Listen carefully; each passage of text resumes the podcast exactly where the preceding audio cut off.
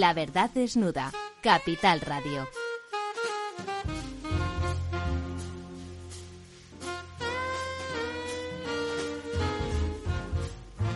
Hola, buenas noches. Como cada miércoles aquí en La Verdad Desnuda. Hoy no nos puede acompañar nuestro director habitual, eh, don Ramiro Aurín, al que le enviamos desde aquí nuestras más profundas condolencias. Eh, ha tenido un problema familiar, falleció su madre y esto pues le, ha, le impide estar esta noche con nosotros. Esperemos que coja fuerzas y que el próximo miércoles pueda estar igual que siempre, igual que cada miércoles con todos, con todos ustedes.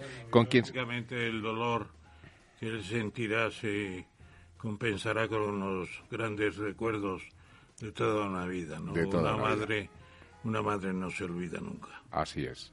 Bueno, y con, si, quien sí que está con nosotros esta noche, como la acabáis de, oír, es eh, nuestro, nuestro profesor, don Ramón. Don Ramón Tamames, bienvenido, buenas noches. Buenas noches. Eh, Lorenzo, efectivamente tenemos hoy esa pérdida.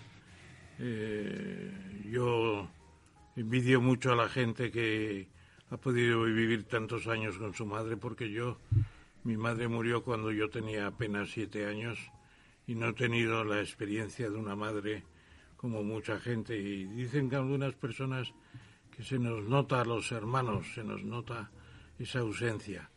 Bueno, tuvimos una familiar muy próxima que hizo las veces de madre, pero no, no era lo mismo, evidentemente, no era lo mismo. Pero en fin, la vida sigue y sigue y hoy tenemos la sesión otra vez, eh, querido Lorenzo. Adelante. Así es.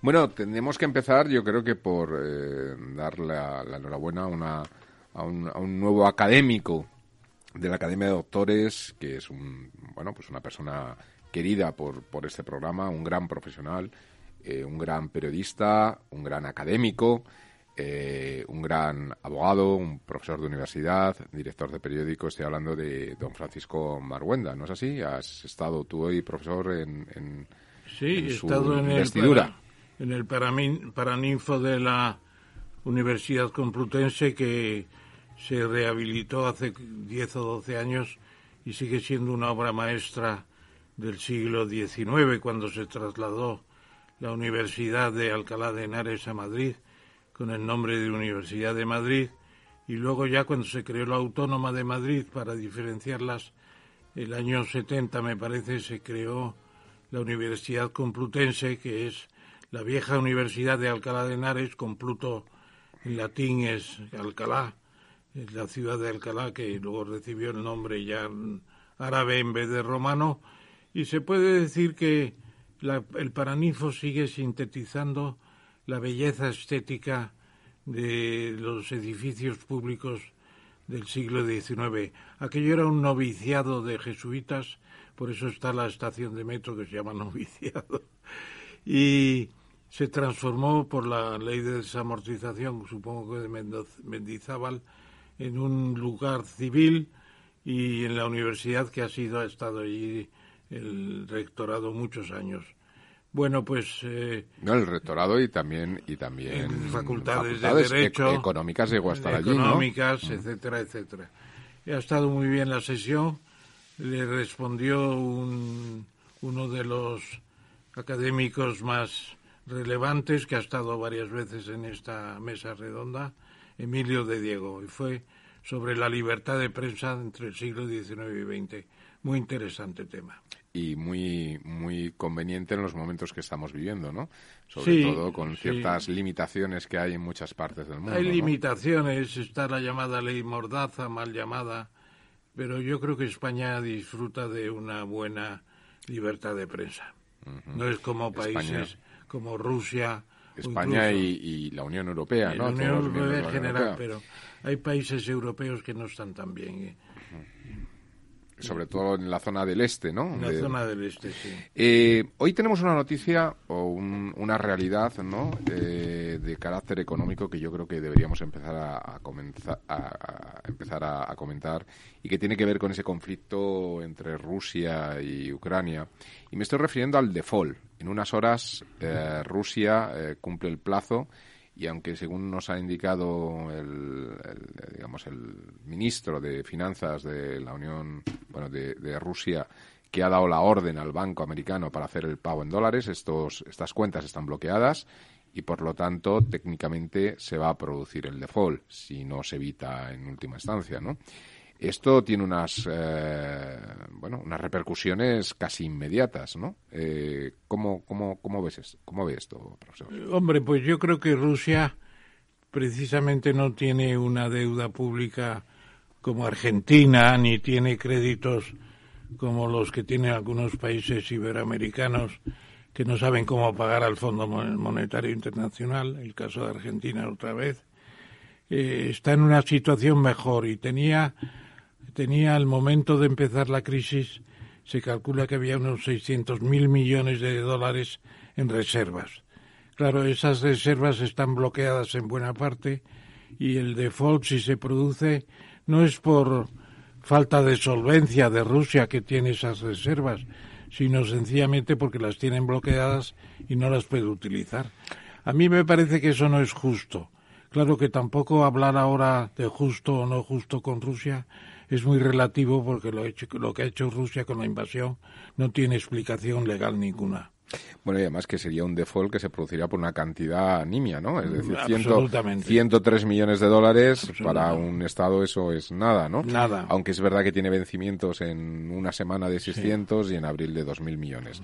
Pero en cualquier caso, esto yo sí que creo que puede tener unas eh, digamos, implicaciones eh, casi inmediatas en cuanto al bloqueo de cualquier línea de financiación en los mercados. usted, don, don, eh, Lorenzo. don Lorenzo, sabe perfectamente que Rusia económicamente es un pigmeo. Hmm. Es decir, Rusia tiene una, un PIB entre Italia y España Aproximadamente. Un billón seiscientos mil millones de euros, que es nada. Claro.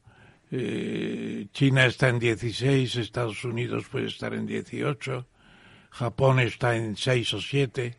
Claro, que, que Rusia esté en un billón y no llega a dos billones significa que el mayor país del mundo tiene un PIB pues que le sitúa yo creo que por debajo de Corea del Sur, de Japón, eh, de España hasta hace poco, etcétera. Claro, eh, una crisis financiera de Rusia no afecta al mundo tanto. No, no, no me refiero al efecto sistémico. Claro, no es el Lehman Brothers que, caiga. Y en concreto en nuestro país eh, sería de los países menos afectados, ¿no? Desde luego porque tenemos un comercio con Rusia relativamente limitado. El comercio y también la deuda, ¿no? Del importe, digamos, de, de, esos, esos 100 millones que hay que pagar ahora que son los intereses, van sobre una deuda de unos 150.000 millones de, euros aproximadamente. Que no es nada. Que, eh, bueno, de los cuales en España hay 800, ¿no? Es decir, que sería muy poco y además no afecta al Nosotros debemos el 120% del PIB. Nosotros debemos bastante más deuda que, que Rusia. En deuda del Estado y de las comunidades autónomas, es decir, del sector público, porque la deuda privada es también importante, pero en fin, es otra cuestión la deuda privada. ¿Y cómo, cómo, cómo ha visto, profesor, esa, ese discurso que, que, ha dado el primer ministro ucranio, el señor Zelensky, en, el Congreso de Estados Unidos? Lo estuve viendo. Para empezar, yo creo que ha sido un mal discurso.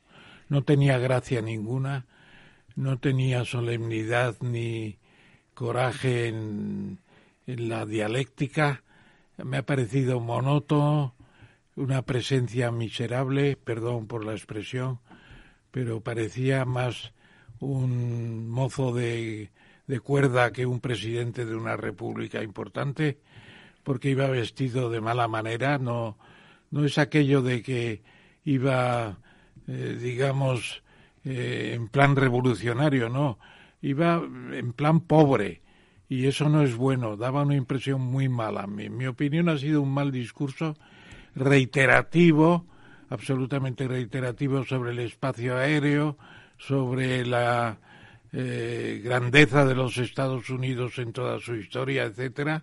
No me ha gustado nada. Bueno, y el comentario la verdad es que, yo a Zelensky, a Zelensky no le tengo grandes, no le tengo en la hornacina, ¿eh? no le tengo en la hornacina. Creo que no ha sabido tener mano izquierda con Putin.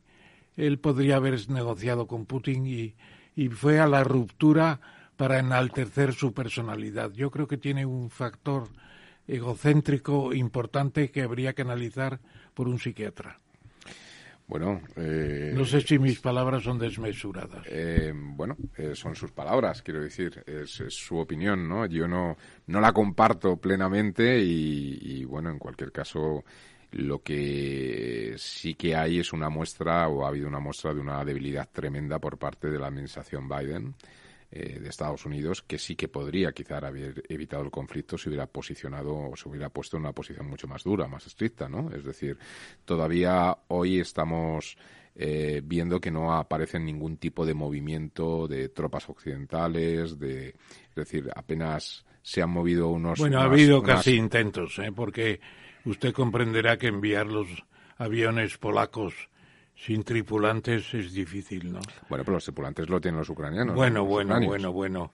Todos los aviones, por muy de la marca que sean, estos MiG-15... No, MiG-29. MiG-29.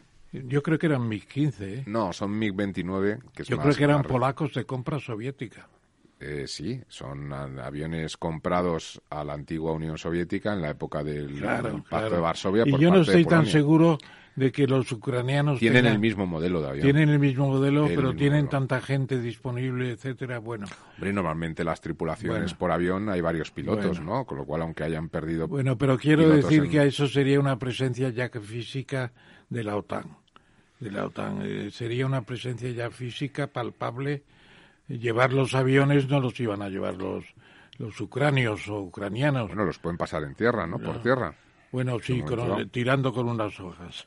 No, eh, se pueden pasar por, bueno, es decir, podrían pasar como pasa el resto de Bueno, afortunadamente yo creo que no Se pueden desmontar y montar. No ha habido ese episodio, afortunadamente. Habría complicado mucho las cosas. Sí, Y además de eso, a intentar volar a Moscú, claro, no habrían llegado porque las interferencias, supongo, soviéticas, quiero decir, rusas, entre, entre Kiev y Moscú, que son por lo menos 1.500 o 2.000 kilómetros, bueno, ahí, ahí los cazan a todos de una vez, claro. Mm. Con misiles los, los cazan a todos.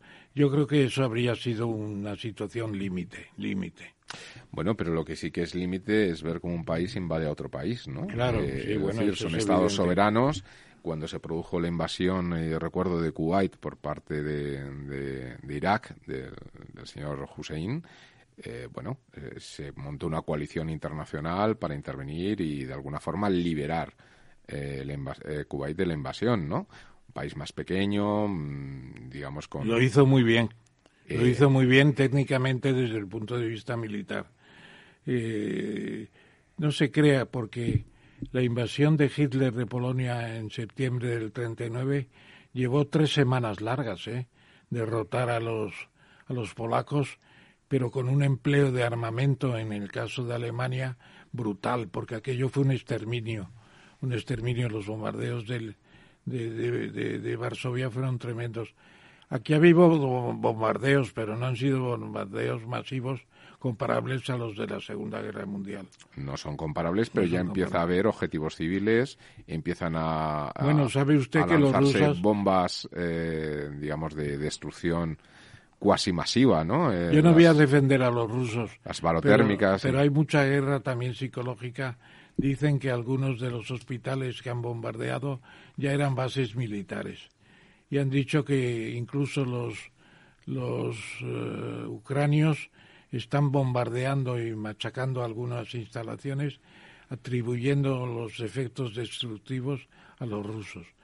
Yo no tampoco me creo eso totalmente por parte de los rusos. Bueno, pero las, las imágenes, vídeos, fotografías, eh, personas civiles, mujeres embarazadas, en hospitales bombardeados, yo no creo que eso sean bases militares, sí, solo nos llega la, la, propaganda ucraniana, no nos llega la propaganda rusa. ahí yo creo que hay una censura de la OTAN, algún tipo de censura de la OTAN, para que no lleguen lo que está diciendo. Pero las, las imágenes no salen de un, de un estudio de cinematográfico, ¿no? Sí, pero no, no llegan las, las, rusas no llegan. Bueno, eh, es que la invasión se está produciendo en Ucrania, ¿no? Eh, sí, evidentemente. Y los argumentos rusos tampoco llegan. Bueno, usted sabe que es el país más corrupto del mundo, Ucrania. Sabe que tiene los negocios del hijo del presidente Biden, que intervino incluso en la diplomacia norteamericana para defender los intereses de su hijito. Bueno, lo de Ucrania es de vergüenza, lo cual no justifica un bombardeo como el que hay. En eso estoy completamente de acuerdo con los defensores de Ucrania. Estoy completamente de acuerdo. No se puede invadir un país. Eso es hitleriano. Y Putin se ha puesto a la altura de Hitler. Y esos intereses eh, de Biden o familiares de Biden no le hubiera llevado a intervenir más seriamente en, Ucrania? Porque parece que ha quedado un poco abandonado, ¿no? ¿Qué hace Estados Unidos en Ucrania? Pues impedir que eh, la joya de la corona zarista, que era Ucrania, se vuelva a reincorporar a la gran Rusia. El interés de Estados Unidos es evitar a Rusia como una gran potencia con lo cual, como todo el mundo dice, lo está echando en manos de China. Putin está en manos de China ya. y eso es bueno para la Unión Europea, que quería un acuerdo bueno con China y una amistad con la Unión, con Rusia. Bueno, pues yo creo que eh, Europa lo está haciendo muy mal, muy mal, y echando leña al fuego. Bueno, pero por primera vez Europa ha tenido una respuesta unitaria, ¿no? Eh, sí, bueno, pero que sea unitaria no quiere decir que sea inteligente. Bueno, eh, ahí tenemos un poco el problema también del eh, pseudo protectorado militar, al menos, que se ha tenido con respecto a, la OTAN, ¿no? Es decir, que Estados Unidos, después de la Segunda Guerra Mundial y después de los aliados, ¿no? Del bloque aliado de ganar eh, la Segunda Guerra Mundial, se produce una especie de, pacto en el cual Estados Unidos se convierte en una especie de comisario del mundo, ¿no? Además, en estos momentos no, no ha funcionado, ¿no? Yo creo, don Lorenzo, que se está hablando poco del complejo industrial militar, es decir, lo que dijo Eisenhower a Kennedy. Ten cuidado con el complejo industrial militar porque te van a llevar los presupuestos al cenit con los gastos militares, porque dicen, nos amenazan, mejores armas, más gasto, más inversión. Eso es terrible, terrible que ahora Europa el año el año 2022 esté subiendo su gasto militar. Eso es un disparate. Y luego dicen, vamos a formar el ejército europeo, dice el señor Borrell. ¿Y qué dice Solana? ¿Ha leído usted el artículo de Solana de ayer o de hoy en el país? No hay ejército europeo a la vista. Lo más que puede haber es coordinación con la OTAN. Bueno, eso es uno de los problemas que quizá tiene Europa, ¿no? quiero decir que el demandar ese ejército o esa eh, política eh, de defensa común sería deseable, ¿no? El dejar de depender de Estados Unidos, porque en esta situación, qué, va a ocurrir con otras eh, repúblicas europeas que pertenecen a la Unión Europea? No sé qué están empezando los oyentes, pero yo creo que seguimos siendo un protectorado no, no, de los Estados un pseudo protectorado por lo menos. Somos un protectorado de Estados Unidos. Claro, yo cuando estaba en Panamá había un alumno muy díscolo por allí que me ayudaba en los trabajos. Me decía, don Ramón, ¿sabe usted lo que es la OEA? La Organización de los Estados Americanos, el Ministerio de Colonias de Estados Unidos. La OTAN es el Ministerio de protectorado para Europa en gran parte. Bueno, no, necesariamente, ¿no? Es decir, es verdad que lo ha sido, es verdad que probablemente lo siga siendo, pero no necesariamente lo tiene que ser en el futuro, ¿no? Precisamente eh, yo creo que se puede impulsar y, y, yo creo que desde Francia y Alemania en estos momentos hay un interés por tratar de impulsar un cierto un cierto una cierta por lo menos eh, unificación de la política de defensa, ¿no? Bueno, mire, hemos estado tomando unos vinos después de la eh, elevación a los altares académicos de Paco Maruenda. señor Maruenda. Y yo me quedaría en lo que he dicho, no pasaría más de aquí. Pero yo creo que el mundo es más complejo de lo que parece y cuando Zelensky ya está hablando de la neutralidad de la neutralidad. Estamos con pacto a la vista. Estamos con el pacto a la vista porque no hay más remedio. Bueno, es la manera en la que se puede salir del conflicto, ¿no? Desde luego. Desde luego. ¿Y cómo, y cómo, y cómo ve, profesor, eh, la inflación que se nos echa encima? Que es el otro gran problema que está provocando esta Pues yo la veo que ha venido para quedarse una buena temporada. ¿Inflación de dos dígitos? Bueno, de dos dígitos yo creo que no llegaremos a la situación de los años 73-74 con el primer choque petrolero, eh, que España se prolongó el año 77 cuando los pactos de la Moncloa la inflación era el 26%, eso eran dos dígitos, pero muy altos ya. Pero ahora estamos Pero muy cerca, eso ¿no? yo creo que no vamos a llegar. No, porque- pero estamos ya cerca del 9, hay estimaciones. No, porque el sistema productivo eh, está muy desarrollado, las capacidades de, recuperación son muy importantes. Lo que pasa es que ha habido una, un desfase entre las previsiones del Acuerdo de París de 2015. Se han desmontado las centrales térmicas, las centrales de gas demasiado pronto. Ha habido que empezar incluso a reconectarlas otra vez, porque las renovables se están instalando, pero no con una velocidad tan asombrosa como para sustituir ya Y que no tienen capacidad no de tienen una- capacidad de- de no tienen una capacidad generación de base no energética. tienen capacidad todavía no tienen capacidad Y ni, ni la tienen ni probablemente la puedan tener, ¿no? yo o creo se que sí empieza que a van acumulación. tener. yo creo que sí la van a tener incluso vamos a tener un excedente de fotovoltaicas y eólicas No, no, sí, excedente, claro que vamos a tener. Pero ¿qué ocurre? Pero ¿qué ocurre un día como hoy, por ejemplo? Un día que ha salido nublado, sin viento, eh, ¿de qué nos sirven las energías fotovoltaicas y, bueno las eólicas, no? fotovoltaicas usted por el mismo nombre sabe que funcionan con la luz Sí, Y bueno, no, pero, se- la- pero el no rendimiento, necesariamente el sol no, y pero el las, rendimiento es mínimo. Es y las eólicas en unos sitios no sopla y en otros sí sopla Bueno, pero hoy ha sido un país, o sea, hoy el país ha sido eh, o ha tenido una especie de situación de calma absoluta donde realmente... Bueno, y para eso tenemos la nuclear de base, que es un 20% Claro, todavía, Un 25, ¿no? un Aproximadamente. poco menos. Y tenemos también las centrales de ciclo combinado de gas, que son un Bueno, tesoro. pero ahí está la Tenemos dependencia, ¿no? Veintitantas. Pero Y ahí yo- está el problema, la dependencia al Sí, gas. ahora sí, pero afortunadamente el gas no falta en España porque tenemos unas rega- cinco regasificadoras formidables y dos, dos gaseoductos. Sí, pero ¿a qué precios? Bueno, esos los precios son los precios, pero lo malo sería que no hubiera gas. Hombre, no claro, porque dejaría de haber electricidad, ¿no? Sí, claro. Pero bueno, yo creo que sí que eh, conviene hacer un cambio de política energética, ¿no? O de eh, hacérselo ver un poco, ¿no? Sobre todo con el tema de las nucleares, que Sí, sería la única que realmente podría darnos esa estabilidad de base. Bueno, ahora, ahora eh, los- el trípode del gobierno, ¿cuál es? El trípode del gobierno es política de rentas. Negociar la minoración de la inflación a base de frenar salarios, de frenar subidas de Pero precios. los sindicatos no están por esa labor. Bueno, no están por esa labor, pero no cabe duda que hablar del tema y buscar las raíces detalladas y soluciones concretas es bueno. Sí, pero ya están hablando de un 5%. Segundo ¿no? lugar, segundo lugar, el plan energético que completarlo todo lo anterior. Y tercero, la intención política, porque yo hoy me he quedado sorprendido. Porque yo me acuerdo los pactos de la Moncloa que a Felipe González no le gustaban ni poco ni mucho. Decía, esto es una pinza del partido de la Unión de Centro Democrático y el PC. Y lo decía. Leguina lo reconoció hace poco en una entrevista que tuvimos conjuntamente. Y yo me alegré mucho de esa conversación con Leguina.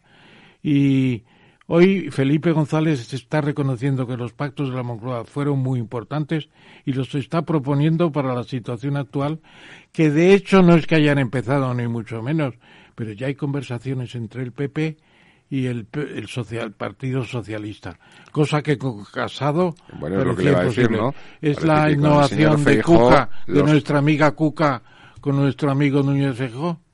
Bueno, eh, yo creo que en este sentido no solamente el tema con Cuca, sino también la recuperación de pesos pesados que tuvo el Partido Popular en el pasado, ¿no? Se ha hablado no solamente del señor Pons, sino se ha hablado de Fátima Báñez, que también... ¿De quién? ¿De Fátima? De Fátima Báñez. Eso y no de- lo había oído. y de Eh, otras- Creí, creí que estaba en Robi, laboratorio Robi. Sí, bueno, pero se ha hablado como por posibles, eh, bueno, pesos pesados del, pesado, del pasado que podrían ser recuperados por la, por, por la nueva eh, dirección de- del señor Feijó, ¿no? Es decir, Sí, sí. que se trata un poco de recuperar gente con, con peso, con experiencia, con capacidad Por demostrada. cierto, Sí. en la sesión de académica de hoy de entrada en Maruenda Mm. estaba Rodrigo Rato, Bueno, que llegaba en moto con casco.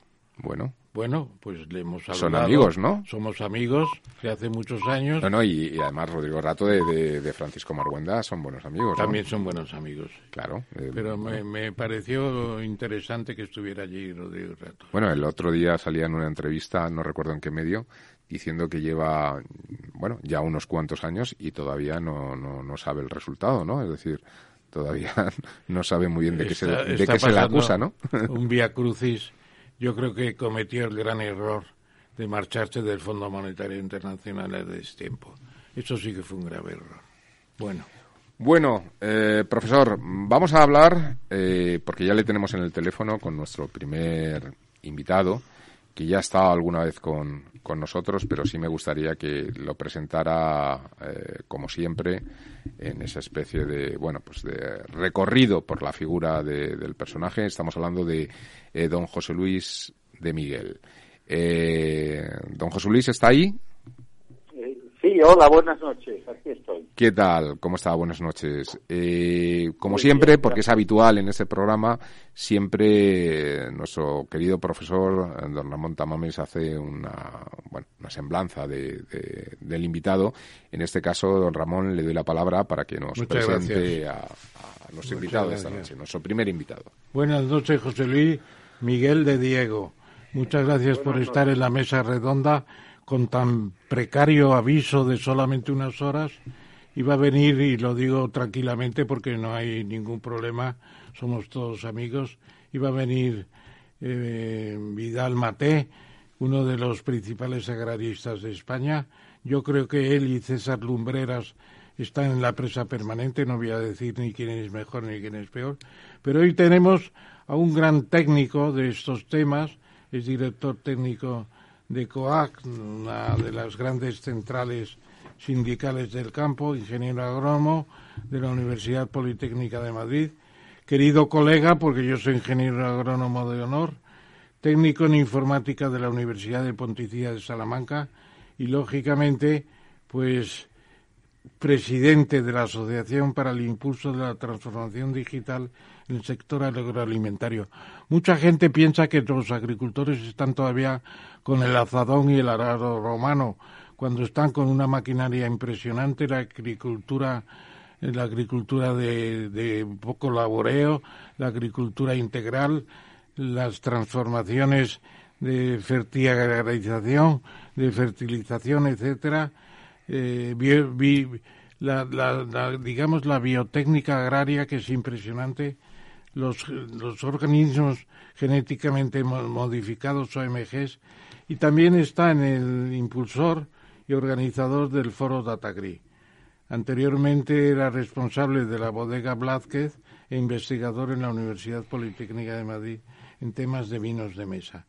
Empezó su carrera profesional como director del equipo de actualización catastral, lo cual nos recuerda a Ensenada y su catastro en los tiempos de Fernando VI, ¿no es cierto, José Luis? Bueno, cierto y la verdad que es increíble cuando yo trabajaba en catastro y los avances que hay ahora en todo lo que es el, posicionamiento geográfico.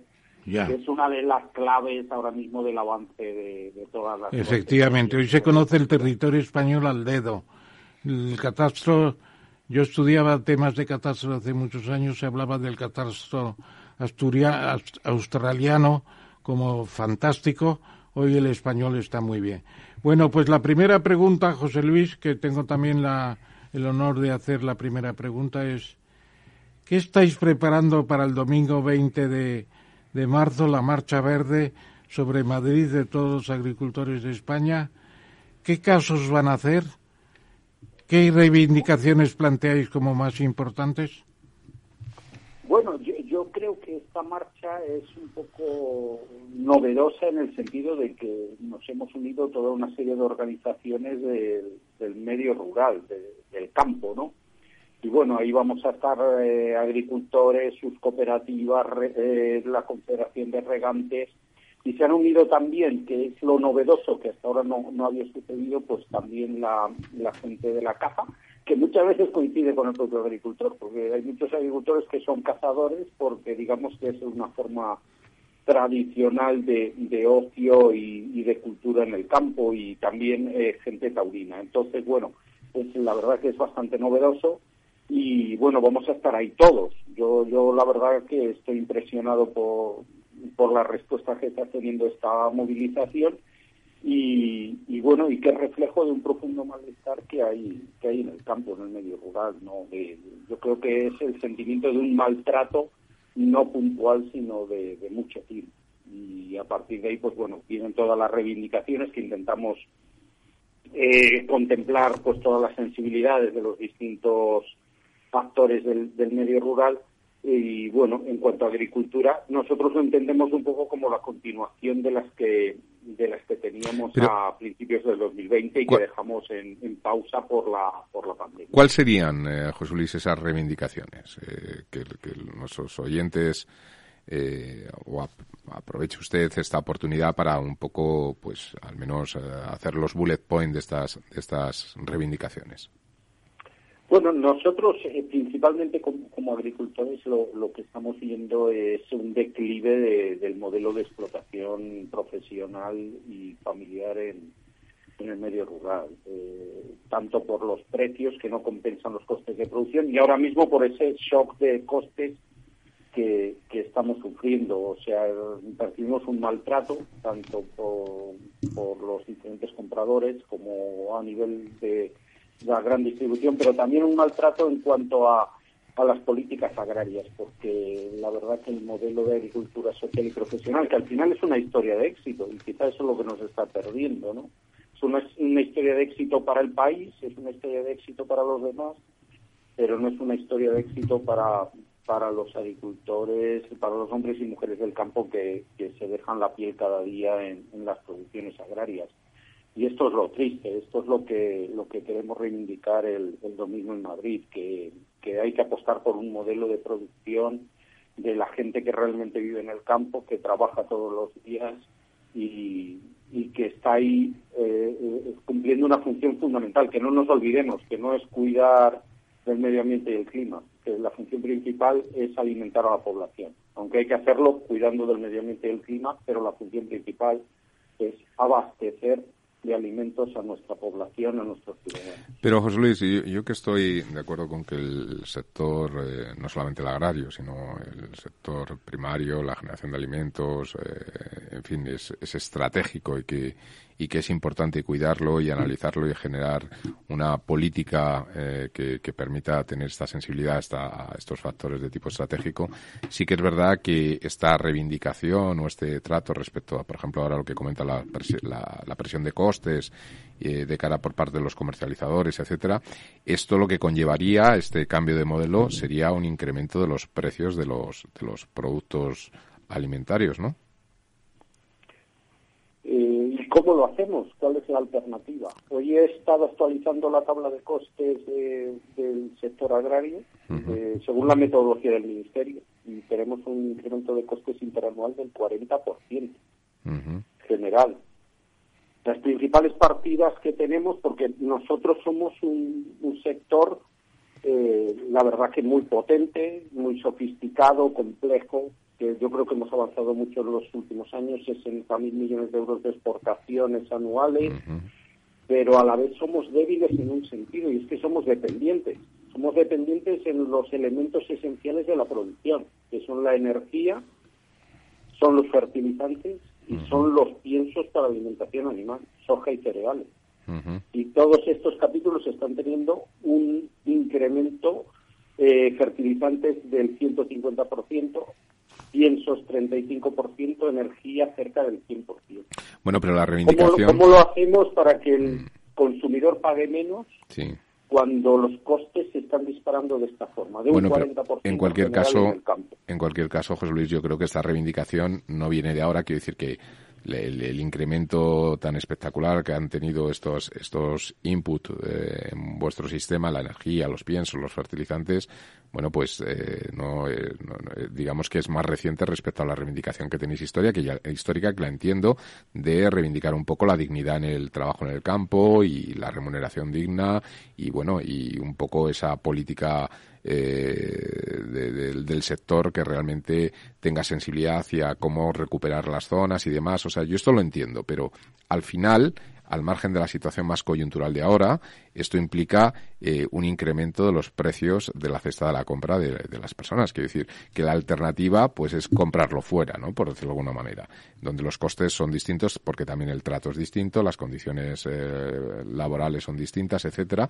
pero eso implica, eh, bueno, pues unos precios más contenidos que son lo que presionan o están presionando a, sus precios, ¿no?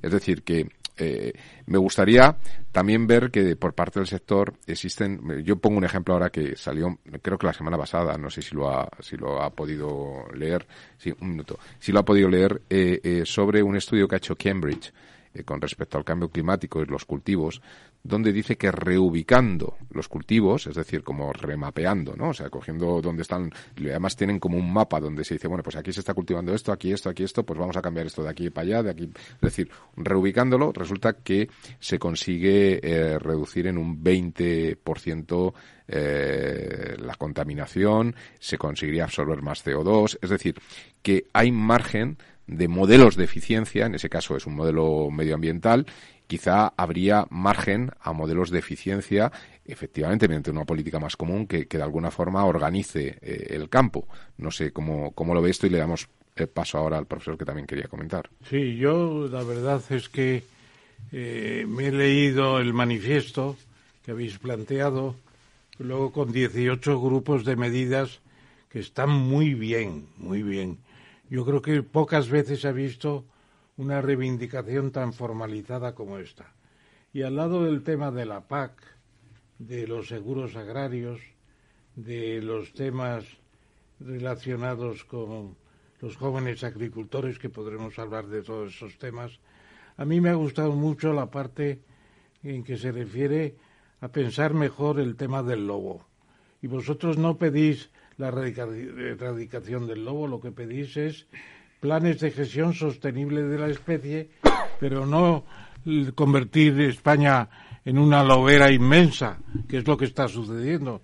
Segundo, la actividad cinegética, que se ve como una especie de derecho feudal de los latifundistas de las zonas, zonas de caza, cuando en realidad es una industria impresionante. Y luego el toro bravo como producto cultural. Y luego las razas autóctonas que ahí ha habido un desprecio tremendo, la Hereford, la Aberdeen, la no sé qué, eh, cuando tenemos unos vacunos en España, empezando por la Tudanca, espectaculares.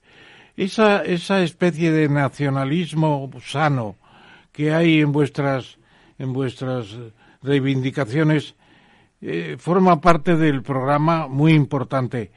Eh, hay un impulso general en el sentido de de aprovechar los recursos propios de una manera especial? Bueno, yo, creo que, lo que se plantea es bastante razonable. Es verdad que, bueno, quizá la primera pregunta, ¿no? En, la relocalización de la producción agraria. Supongamos que esto fuese así, que no lo sé, si eso luego sería cierto, ¿no? De que relocalizando la producción agraria se podría favorecer el clima y el medio ambiente lo que no querremos, entiendo yo, es perder la seguridad alimentaria. Entiendo yo que eso es un, digamos que es esencial completamente. Imaginemos lo que nos hubiese pasado con la alimentación si, si se hubiese dado el caso de lo que nos pasó con las mascarillas, que tuviésemos que recurrir a terceros países para abastecernos de alimentos, igual que tuvimos que recurrir para abastecernos de mascarillas. Yo creo que este es un sector estratégico, es esencial no podemos aguantar más de dos o tres días sin comer y sería una catástrofe enorme. O sea que realmente yo lo que estoy, nosotros estamos totalmente de acuerdo. O sea que los objetivos ambientales, climáticos, pues tienen que formar parte de la actividad agraria y tenemos que mejorar continuamente y, arreglar todos los problemas que haya y todo lo que sea necesario pero no podemos perder el norte y pensar que hay otra cosa más importante para la agricultura que abastecer de alimentos a la población, que asegurar la alimentación de cada día de todos los ciudadanos. Y no solamente en España, sino en toda Europa. Es decir, cuando decimos es que va a subir la cesta de la compra, es que nosotros exportamos 60.000 millones de, de euros en productos. O sea, va a subir la cesta de la compra, pero subirá para los españoles y subirá para los europeos y, subirá para los, países a los que Bueno, pero que no, perdona que no has contestado, querido José Luis, a esos temas que yo te he suscitado. El lobo, el toro bravo, los, las razas autóctonas. Eh, no hay no hay una toma de conciencia de unos recursos españoles originarios que han sido relativamente despreciados o maltratados? Bueno, yo, es que, creo que aquí, eh, lo primero, yo, nosotros representamos a los agricultores. Eh, tenemos con nosotros a. Pero decías que se han incorporado a la caza. Nosotros asumimos, asumimos sus reivindicaciones. En el tema del lobo, que eso sí nos atañe concretamente, eh, nosotros en ningún momento desde, la, desde el sector de la agricultura se ha dicho de exterminar al, al, lobo. Lo que sí se está planteando es que es necesaria una regulación. O sea, lo que no puede ser es que se, desde un despacho en Madrid se prohíba completamente cualquier regulación del lobo. Mm. Porque eso tiene unas connotaciones incluso peligrosas de cara, de cara al futuro, cuando el lobo vea que no hay ningún tipo de regulación, que todo el campo es orégano, mm. ¿qué es lo que va a pasar? ¿no? Se va a expandir sin ningún control, va a llegar a las zonas del sur de la, de la península, ¿qué va a pasar con la ganadería extensiva? Que, que luego, precisamente, los que impulsan el lobo son los que luego mm, son fans de la ganadería extensiva, que es una contradicción en, sí mismo. En fin, eh, lo que molesta, y por eso también viene mucha gente eh, el domingo a Madrid, es que desde un despacho en Madrid se quiera imponer la forma en la que se tiene que gestionar todo lo que acontece en el medio rural y además con unas formas autoritarias. Hmm. Eso es lo que me molesta sobremanera. José Luis, eh, eh, usted ha comentado eh, esas exportaciones de 60.000 millones que, que, el campo español exporta, entiendo que principalmente hacia Europa. Pero, ¿qué porcentaje de esas, de esas exportaciones son mm, o tienen una componente de valor añadido. Me explico que es, insisto, yo es una de las cosas que creo que se ha mejorado muchísimo en los últimos años en España, pero claro, uno de los problemas que hay cuando yo hablaba de buscar eficiencias o relocaciones no solamente de sitios, sino de productos, ¿no? En el sentido de que no es lo mismo eh, acabar produciendo vinos de alta calidad que, que vender uvas para que los vinos se hagan en Francia, ¿no? Es decir, que al final el elemento de valor añadido es lo que permitiría o exportar graneles. Por eso es lo que estoy diciendo, que el elemento de valor añadido, es decir, ese proceso de elaboración, que insisto, se está haciendo y cada vez mejor en España, pero que yo creo que tiene mucho recorrido, es lo que permitiría dignificar el campo, ¿no? En, el sentido de que, eh, bueno, pues eh, resulta que España es el mayor productor no solamente de aceite de oliva, sino de, de, de, de trufa o de manjares que se venden o se han estado vendiendo en Europa, que yo creo que la mayoría de los europeos pensaban que era italiano, ¿no? Y, como pongo ese ejemplo, como otros muchos, ¿no? Entonces yo creo que ahí eh, bueno, pues qué porcentaje de esas exportaciones realmente tienen valor añadido y qué recorrido hay en el campo para poder aportar ese valor añadido, ¿no? Bueno, aquí te, voy a responder quizás de, una forma un poco radical, pero yo te diría que el 99% de nuestras exportaciones son de valor añadido. Son de valor añadido y no son grandes, En el sentido de que nosotros no exportamos commodities. No exportamos soja, no exportamos eh, arroz, no exportamos soja, no exportamos, digamos, las grandes commodities. Bueno, pero se exportan frutas, ¿no? Importamos commodities, importamos commodities y exportamos productos de valor añadido. Esa es, digamos, el, negocio de la agricultura española y el gran cambio que se ha producido en, en estos últimos 25 30 años. De ser un país que teníamos una, una balanza comercial deficitaria a, a, ser un país exportador agrícola y un país exportador de productos de valor añadido, de nuestro aceite de oliva, de nuestros vinos, de nuestras frutas y hortalizas, que son líderes completamente en, toda Europa, de las carnes. En fin, eh, yo creo que, que, se ha dado un cambio, se ha hecho un esfuerzo enorme. Y pese a ese esfuerzo, no, no alcanza el, el nivel de poder dignificar el trabajo en el campo.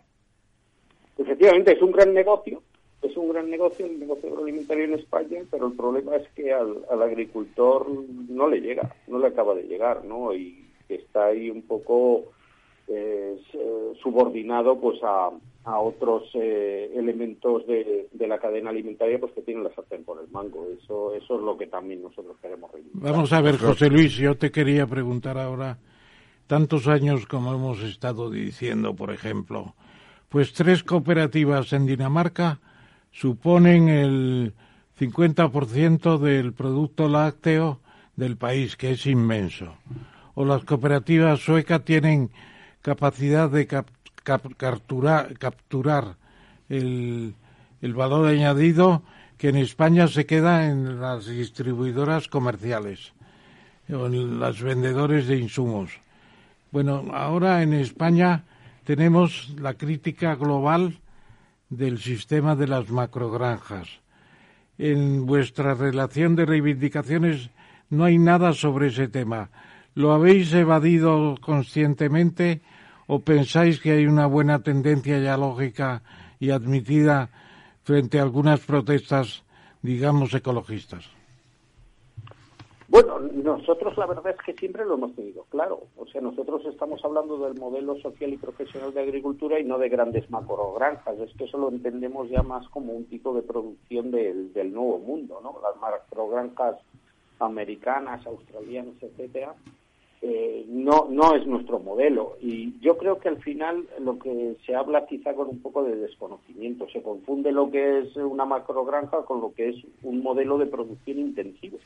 Pero es que ahora mismo en España el 90% de la producción ganadera se hace en intensivo. Entonces, eh, eso no quiere decir que haya macrogranjas. Es verdad que sí hay concentración ganadera en algunas zonas, en algunos municipios. En Eso provoca problemas y que eso habrá que abordarlo.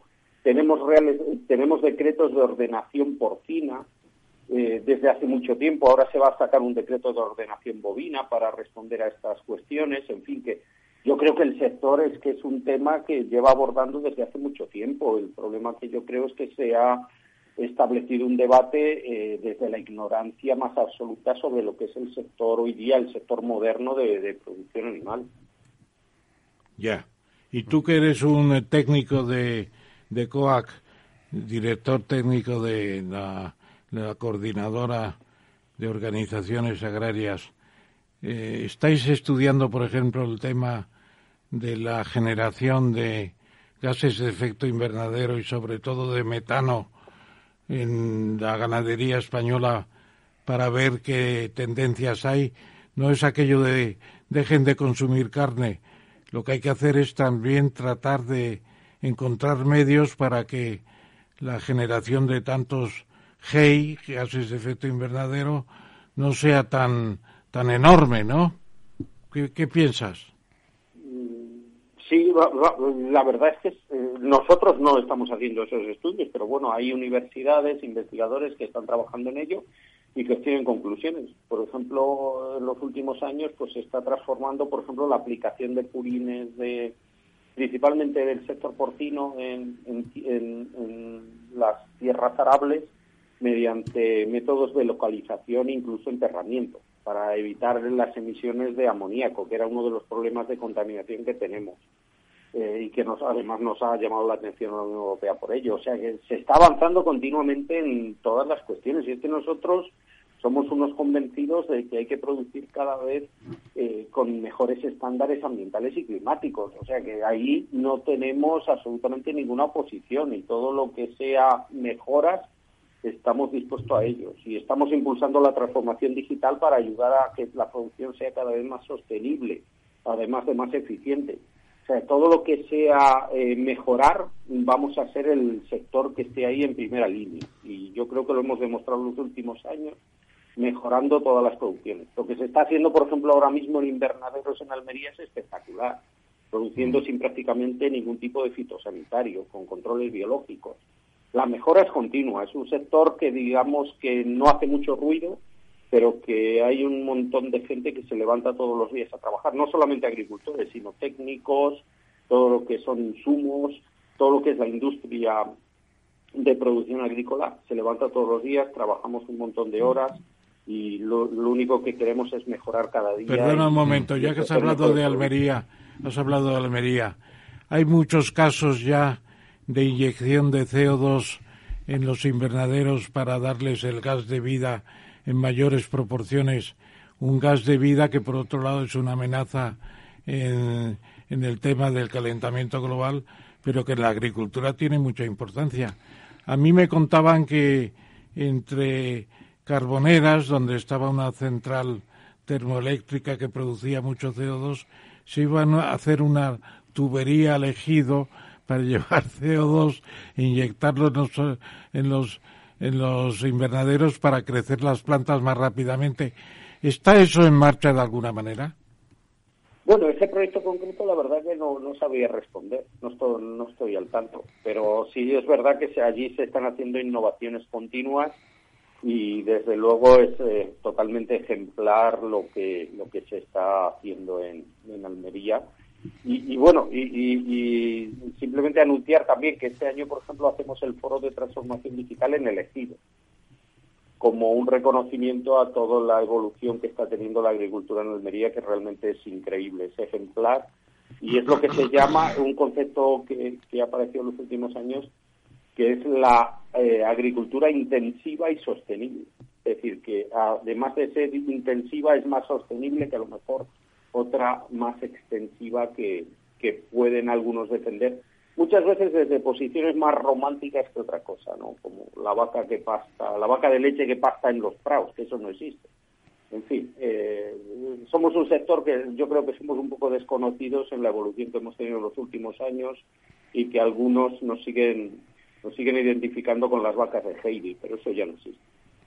Una, una de las de, los puntos que, que, también pueden ser conflictivos, es decir, eh, hasta que bueno hemos tenido el problema de la pandemia y, el problema de, la guerra ahora de Ucrania, una de las mayores preocupaciones que había en la mayoría de los países occidentales era el tema del cambio climático, la guerra contra el clima, ¿no? Y uno de los eh, factores que permiten pues luchar con, contra las emisiones de CO2 son los árboles, ¿no? Es la las masas forestales.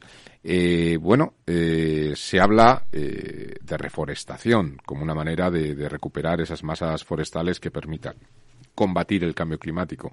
Claro, esa reforestación va un poco o, lucha contra contra bueno, pues determinados tipos de cultivos o zonas que de alguna forma están captando espacios que podrían ser reforestados. Este este conflicto, esta lucha, cómo cómo se ve desde el campo. Bueno, los datos están ahí. España ha aumentado su superficie forestal eh, de una forma... Uno de los países que más ha aumentado, eso es cierto. Los, últimos decenios.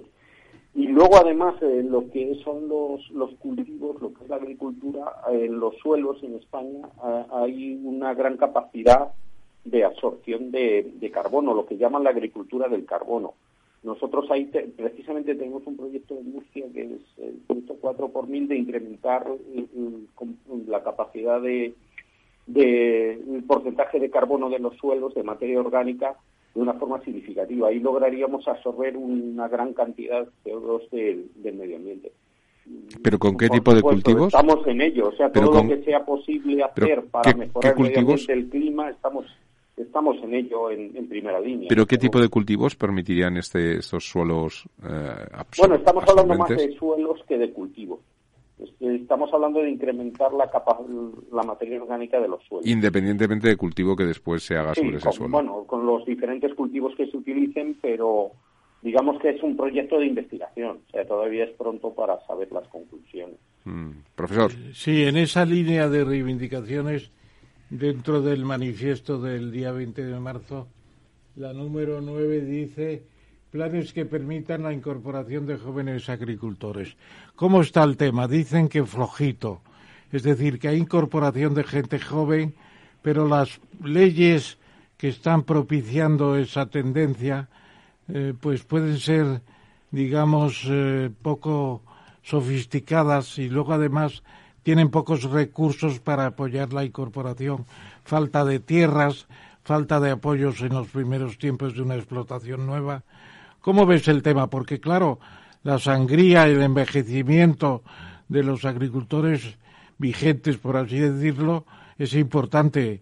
La edad media de los agricultores puede ser muy elevada y la, la digamos, la salida de agricultores muy superior a la entrada aunque todavía tenemos 800.000 unidades de trabajo hombre en, la agricultura española prácticamente, ¿no? Sí, sí, por ahí, por ahí estamos. Eh, es verdad que es un tema muy preocupante. A nosotros nos preocupa porque realmente los agricultores están muy envejecidos Posiblemente en los próximos 10, 15 años se jubilen más del 50% de los agricultores actuales y, claro, la lo que a nosotros nos gustaría es que hubiese un relevo a través de, jóvenes agricultores, porque la alternativa es pues, que se impongan modelos eh, distintos, ¿no? que no sea la explotación profesional y, familiar, sino que sean modelos ya basados en, empresas, fondos, etcétera, que en algunos sectores ya ya están acaparando la actividad y las tierras. El problema que, tenemos en agricultura es que se ha convertido en una actividad pues que exige un, gran desembolso de capital para, hacer actividades rentables por digamos por el principio de economías de escala. Y, y entonces eh, claro para la única forma viable actualmente que estamos viendo pues es la incorporación de jóvenes pues eh, digamos como sucesores en la explotación de su padre, de su tío, etcétera, ¿no? Que, haya ahí una cesión, porque si no esas inversiones de un joven que tenga que empezar desde cero, pues son prácticamente inviables.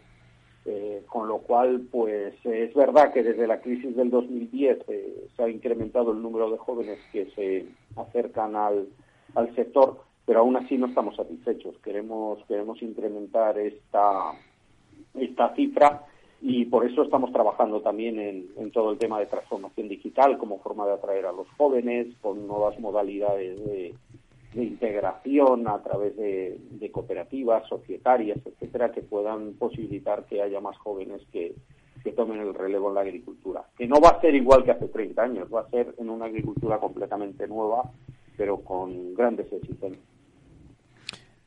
Y esa multiculturalidad multiculturalidad que, que, nos encontramos en el campo, cómo, cómo socialmente en esos eh, entornos vacíos, eh, con falta de, gente joven local, eh, se vive esa experiencia de la multiculturalidad. me estoy refiriendo a la cantidad de inmigrantes que, que, bueno, cuando uno se va al campo ve claramente que los que los que están en, en los bares después de trabajar, etcétera, pues o vienen del norte de África o vienen de América ¿Esto cómo, cómo se vive? ¿Hay, hay conflictos en, en el campo desde el punto de vista social? Yo creo que, que, muchas veces lo que sucede es que hay conflictos de, tipo social, porque el campo no es la solución para todo el problema de la inmigración. Luego la convivencia es buena. Yo creo que las condiciones ahora mismo en, lo que, en las que los trabajadores desarrollan su labor son buenas, de hecho la ley es estricta y, hay un cumplimiento generalizado, lo cual no quiere decir que haya casos aislados en los que en los que pueda haber incumplimientos. Y bueno, pues el, agricultor en realidad lo que tiene es agradecimiento, porque realmente si no tuviese estos trabajadores, pues no, no tendría alternativa para, para la recolección de las cosechas o bien para atender al ganado, etcétera. Con lo cual, pues yo creo que es una integración de forma natural y, que es positiva para todos. Pero cuando hay grandes avalanchas, grandes, eh, digamos, como que el campo va a dar solución a todo el problema de la inmigración, pues yo entiendo que eso ya es más un problema social con, con avalanchas de miles de trabajadores en pueblos en temporada, y eso pues no, no lo pueden absorber las explotaciones, pero que, que no las explotaciones tienen el número de, peonadas o el número de empleos que tienen, no pueden ir más allá de eso. Muy bien. José Luis. Pues, eh, ¿quiere decir algo, profesor? No, darle las gracias a José Luis. Ha demostrado que es un buen director técnico mm. de una organización como COAC y que está al tanto de todo, prácticamente. Alguna cosilla ha quedado por ahí. Y te llamaremos pronto, querido José Luis, para seguir hablando de estos temas. sobre todo tenemos a Vidal Meté, tenemos también a Jaime Lamo de Espinosa entre nuestros asesores de la mesa redonda. El campo está muy presente en nuestra en nuestra en nuestro programa. Ten la seguridad. Muchas gracias. Muchas pues gracias. Sí, muchas gracias José Luis y como le ha comentado después de esa marcha verde esperamos poder esperamos hablar. hablar. Yo, por supuesto, muy agradecido por, por la invitación, ha sido muy agradable la charla y, y yo lo, lo, que queremos muchas veces es transmitir la realidad del campo al conjunto de la sociedad y yo creo que hoy pues se ha hecho, claro que, sí. lo que hemos conseguido, que, claro que, sí. todo el mundo conozca lo que hacemos y cómo trabajamos, simplemente eso. Muy bien, muchas gracias. Muchas gracias. Un abrazo, José Luis. La verdad desnuda. Capital Radio. Esto te estás perdiendo si no escuchas a Luis Vicente Muñoz en Capital, La Bolsa y la Vida. Clemente Fernández, expresidente de Amper y encabeza a los minoristas de Abengoa. Al no haber posibilidad de crédito fijo, pues yo creo que habrá que acudir ya a la SEPI, ¿no? Un rescate de, de SEPI. No te confundas. Capital, La Bolsa y la Vida con Luis Vicente Muñoz, el original.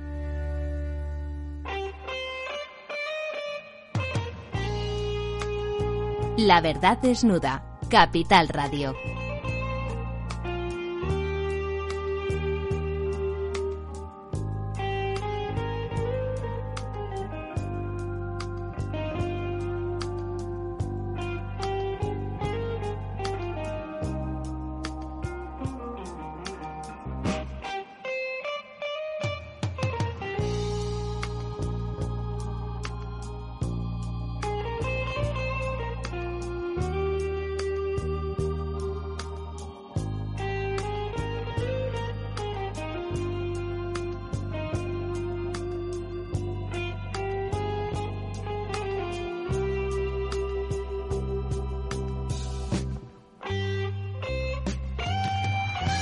Seguimos aquí en La Verdad Desnuda, como siempre, eh, en estos momentos con esa música de fondo de Carlos Santana que se titula Europa, eh, aunque tiene otro subtítulo, ¿no? que son los llantos, los llantos de la tierra y que, bueno, pues tiene mucho que ver con una situación que estamos viviendo en este momento. Nuestro siguiente invitado es un diplomático experto en- en Asia, en China y, bueno, en, en todas las, eh, digamos, elementos de conflicto como el que estamos viviendo en estos momentos. Eh, me estoy refiriendo a don Eugenio Bregolat. Don Eugenio, buenas noches. ¿Está usted ahí? Sí, hola, buenas noches, aquí estoy. Buenas noches, bienvenido. Eh, voy a darle paso eh, al profesor don Ramón Tamamés, que como siempre, con todos nuestros invitados, hace una bueno pequeña presentación, semblanza de, de nuestros invitados. Eh, profesor, cuando usted quiera. Buenas noches, querido Eugenio. Hola, querido Ramón, buenas noches. Ya estás aquí otra vez en la mesa redonda de la verdad desnuda. Bueno, no hace falta presentarte. Tú eres un antiguo amigo y además eres un hombre nacido en la Seu d'Urgell, una ciudad de Lérida muy hermosa, próxima a Andorra, y desde la SEO has visionado medio mundo, has estado en muchos países, principalmente en China, has sido embajador tres veces en China, único fenómeno universal, no se repetirá en un milenio, puedes estar seguro. Y luego además has pasado del país más grande del mundo a uno de los más pequeños, pero que estaba muy próximo a la Seu d'Urgell, es decir, Andorra. Has sido un buen embajador en Andorra. Además, el obispo de la SEO es el copríncipe de Andorra con el presidente de la República Francesa y has rendido allí los servicios a tu patria y a un país pequeño pero muy entrañable para nosotros, el, como lo llaman, el país del, del Pirineus, ¿no? Bueno, y ahora ya entrando en materia, la primera pregunta que te hacemos, has- hemos visto tu artículo del Mundo del lunes pasado, estupendo, donde te planteas la estrategia a largo plazo seguida por Estados Unidos con China. Eh, eh, últimamente Estados Unidos ha dejado caer a Rusia en manos de China. Se ha producido ahí una especie de alianza euroasiática muy problemática que tiende a dividir el mundo en dos grandes bloques y creo que la ruta de la seda nueva puede contribuir a ello porque el avance de China económicamente es imparable. Pero la pregunta es al final es ¿qué expectativas hay desde el socio de Rusia más importante en estos momentos para primero seguir apoyando a Rusia de una manera indudable, no participa en las sanciones, suministra toda clase de productos energéticos, etcétera. Eh, ¿Puede servir China de arbitraje para la paz? ¿O esto también es una futurible, un futurible confuso? Eh, ¿Qué ideas tiene de cómo va a terminar la aventura de Putin? También has estado en la Unión Soviética largo tiempo. ¿Qué, qué final predices para la aventura de Putin y la situación de Ucrania y la actuación de China en estos momentos? Triple pregunta o cuádruple. Bueno. Tú las vas a ventilar bien, las contestaciones. Yo empezaría por decir que, eh, digamos, sobre lo que está pasando, hay tantas variables y se están moviendo a tal velocidad que es un poco difícil aclararse. Eso que se dice de la niebla de la guerra eh, realmente es verdad, ¿no? No solo los que están ahí haciendo la guerra tienen dificultad en ver lo que pasa, sino lo, que los que la seguimos de lejos también la, la tenemos. Eh, muchas variables en lo que pasa sobre el terreno, en lo que pasa en las mesas de negociación, donde también parece que están pasando cosas. Sabemos lo que sabemos, que, es solo una parte eh, inevitablemente pequeña de lo que está pasando, y encima de esa niebla general está otra otra niebla que es la niebla de la desinformación, que inevitablemente es una parte del conflicto mismo y en el que cada parte y terceros intentan ahí terciar a su, a su favor. Eh, a ver, yo diría que efectivamente, tal como habéis afirmado, Rusia, eh, perdón, eh, China hará pues lo que le convenga. No es el único país que no ha querido condenar a, Rusia. No lo ha hecho la India, lo cual puede que haya sorprendido a algunos en vista de su implicación en el Quad y en, de su mala relación con China, pero tiene una muy buena relación con Rusia.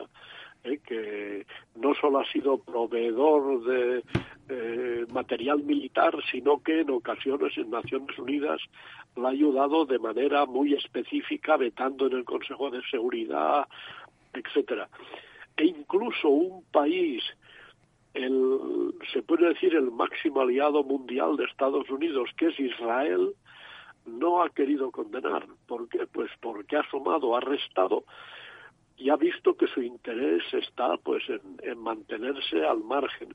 Parece que eh, Israel como Turquía o como China son los países que están ahí con una posibilidad de, mediar justamente porque se están manteniendo en una en una media distancia. Eh, sí, efectivamente, eh, por parte de, de Estados Unidos, lo decía yo el otro día en este artículo, Ramón, que has mencionado, Berzinski, Berzinski, un hombre de origen polaco. Por cierto, su hijo, Mark Berzinski, es ahora el embajador de Estados Unidos en Polonia.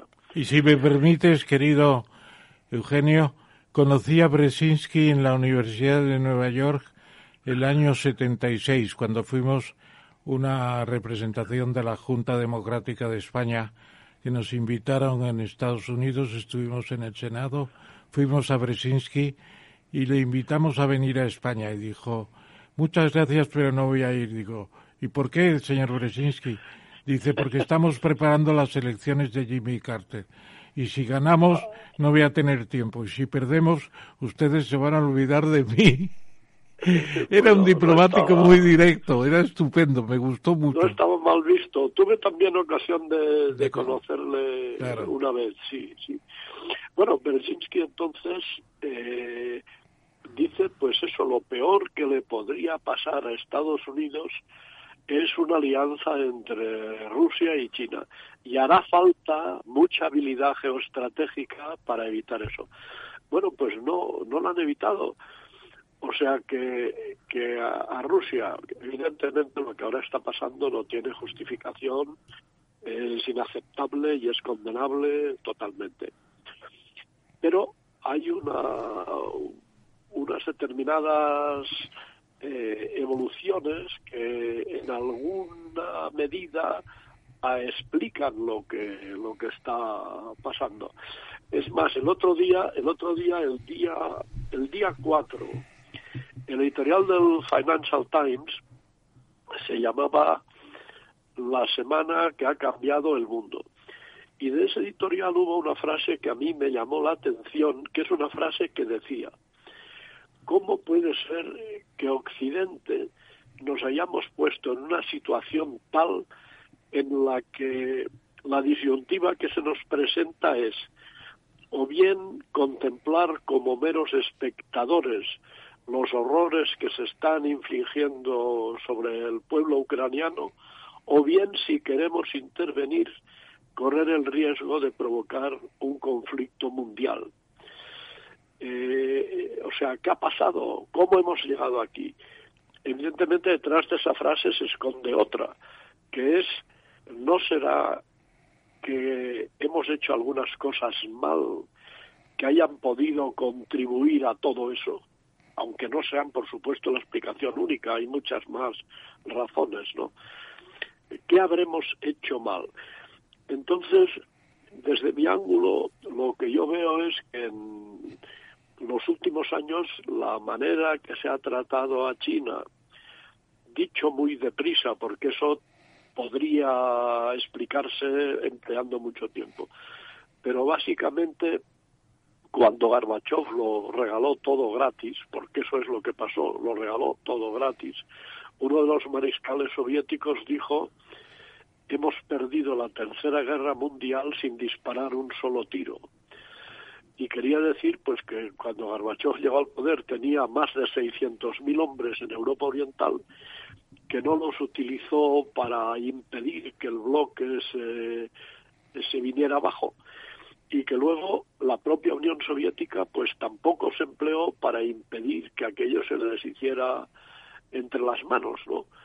Eh, yo lo llamo a todo eso un vasto proceso de desistimiento.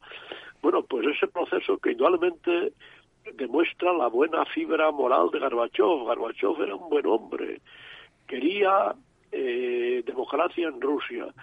Quería que Rusia se incorporara al mundo civilizado, al mundo occidental. A los países del Pacto de Varsovia les dijo, no esperéis que yo os vaya a, subvencionar, pero por otra parte haced lo que queráis. Eh, bueno, y efectivamente se marcharon de allí. Bueno, pues la manera en que Gorbachev, que tendió la mano y esperaba que se la cogieran, con un plan Marshall, Ramón, tú que eres economista, un plan Marshall, aquel plan de los 500 días de Yablinski, o luego el proyecto del, del pobre Gaidar. Bueno, eh, en un momento dado los rusos estaban pidiendo del orden de 15 a 20 mil millones de dólares durante cinco años para poder hacer frente al shock del cambio de régimen económico. Posiblemente si se lo hubiesen dado ese dinero, pues eh, la dificultad económica habría sido mucho menor y la democracia habría tenido en Rusia una ocasión mucho mayor de consolidarse. Desgraciadamente ese dinero no llegó a darse mm. nunca, no llegó a darse nunca. Mm. Entonces, ¿qué pasó? Pasó una cosa que a mí me comentó en una ocasión Evgeny Yasin, que era un que fue ministro de economía en, Rusia, me dijo siempre había esperado que los cambios económicos difíciles, el cambio de régimen económico, lo haría el antiguo régimen, o sea, lo haría el comunismo y pecharía con el costo. Sin embargo, eso no ocurrió, fue la democracia con Yeltsin y con, eh, con Gaidar, en parte con los cambios de Gorbachev, los que tuvo que hacer ese cambio y la democracia quedó desacreditada porque el cambio económico significó miseria. El primer año que yo estuve de embajador en Rusia, que fue el año 92, el primer año de Yeltsin, la inflación, recordarás Ramón, aquel año fue del Tremenda. 1500%. Tremenda. Eh, y los años siguientes también fue tremenda, ¿no? Pero aquel año 1.500%. Bueno, luego Gorbachev, por otra parte, pues pedía la Casa Común Europea. ¿eh? hagamos una cosa entre todos. En un momento dado, Yeltsin, recordáis que llegó a pedir que aceptaran a Rusia en la OTAN. Es decir, que la Casa Común Europea de alguna forma habría podido ser la OTAN, con miembros de pleno derecho y con otros como Rusia, mm. que podía ser no miembro de pleno derecho, pero sí tener un canal muy directo y muy permanente con la OTAN, de manera que hubiesen sabido siempre qué es lo que le preocupaba, hubiesen podido atender sus preocupaciones, pero eso al principio empezó a ponerse en marcha mm. con aquella eh, Partnership for Peace, el partenariado para la paz del que también participaba Rusia. Pero luego a partir de Clinton y del año 99 con el primer la primera oleada de ingresos en la OTAN que fueron recordáis Polonia, Chequia y Hungría, pues a Rusia se la dejó de lado y bueno, en Rusia se fue creando esa mentalidad de que eh, nos han tomado el pelo, nos han engañado, lo hemos dado todo gratis y en vez de coger nuestra mano que les tendíamos nos tratan a patadas. Bueno, y esa fue, esa es la percepción. Sentimiento de humillación, ¿no? Sí, sí eh, la percepción. Yo diría, sí, que en la, en la clase política rusa, muy. Sí, sí. sí. No, no, sí, sí. Eugenio. Sí. Eh, yo, El moderador te va a hacer una pregunta, perdona que lo diga yo. No, pero... adelante, adelante, oye, cortarme cuando quieras. Claro, claro. es que yo, quería... Yo me enrollo. no, no, te, no te enrollas. Lo que pasa es que estábamos casi deleitados con tu speech. Venga. Yo quería, no, yo quería preguntarte, eh, antes has comentado que estábamos condenados un poco a ver la barbarie que estamos, que estamos viendo o a entrar en una escalada del conflicto que podría llegar a, bueno, pues a eh, una tercera guerra mundial. Pero de verdad, eh, Eugenio, ¿tú crees que si se interviniera o se hubiera intervenido, quizá los tiempos no, no son ahora los indicados, pero en un primer momento se hubiera intervenido para evitar esa invasión, hubiera eh, digamos, hubiera terminado el proceso en una escalada del conflicto hasta una tercera guerra mundial, porque una guerra mundial, aparte de ser eh, autodestructiva por los dos lados, eh, luego hay un día después y hay que terminar por ganar la guerra, ¿no? Y yo creo que en ese caso claramente Rusia no tendría nada que hacer, quedaría totalmente aplastada. ¿no? Bueno, no tendríamos que hacer ninguno de nosotros bueno, porque no, no, está tan claro, ¿no? está tan claro, ¿no? O sea, quiere decir que sí que a ver, parece muy claro que la OTAN y Estados Unidos están midiendo los terrenos con mucho cuidado y que han dicho muy claro, los miembros de la OTAN son los que son y son los que tienen, por lo tanto, la garantía defensiva del artículo 5 del tratado. Un ataque contra uno es como un ataque contra todos y cada cual, según su sistema jurídico, etcétera, tomará medidas para, para defender al conjunto. Bueno, eso es lo que, eh, lo que hay.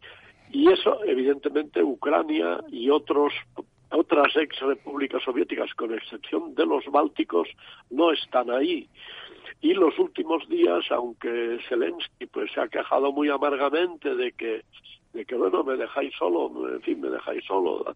De hecho a Ucrania ya se le prometió, como se recuerda, una garantía, una garantía por parte de Estados Unidos bueno, que fue el año 94 cuando uh, Ucrania se desarmó nuclearmente. Eso por parte de Rusia, ¿no? Estás comentando. El acuerdo. No, la, garantía fue fue por parte de Estados Unidos y, de, en fin, las potencias nucleares. Le dije, Ucrania habría sido si se hubiese quedado las bombas atómicas que estaban en su territorio cuando se hizo independiente uh, a fin del año 91 habría sido Ucrania la tercera potencia nuclear del mundo. Entonces a Ucrania la convencieron de que dejara sus armas nucleares, las entregara, se destruyeron. Y a cambio de eso le dieron una garantía de seguridad. Y de integridad territorial, ¿no? Que también firmó Rusia.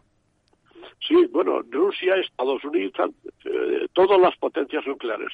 Entonces, esa garantía no ha funcionado, no ha funcionado. Eh, fijaros que Ucrania se habrá arrepentido amargamente de haber entregado sus armas nucleares, como se arrepintió Gaddafi de haber entregado los materiales nucleares que tenía y de todo eso el, el dirigente de Corea del Norte sin duda estará observando y tomando nota muy eh, muy diligentemente si tú tienes armas nucleares, la gente tiene que vigilar mucho con lo que con lo que hace contigo, ¿no? Entonces, a ver, eh, es lo que, por dónde íbamos que me he desviado un poco? No, te comentaba, te comentaba si realmente crees que si se hubiera intervenido, se hubiera escalado el conflicto o ahí el señor Putin tenía que haber reculado, ¿no? Bueno, es decir, que la amenaza se, se, se, combate con otra amenaza, ¿no?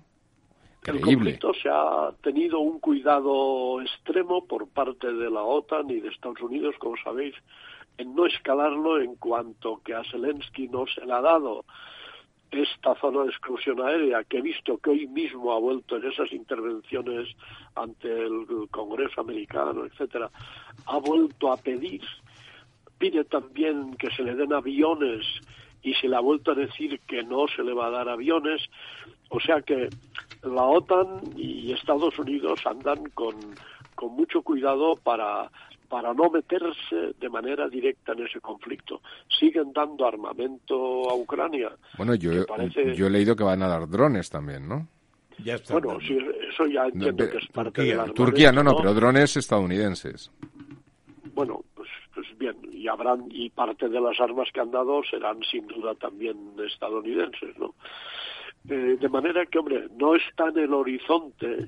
Esas cosas cuando empiezan luego nunca sabes, porque se lían de mil, de mil maneras, se lían de mil maneras.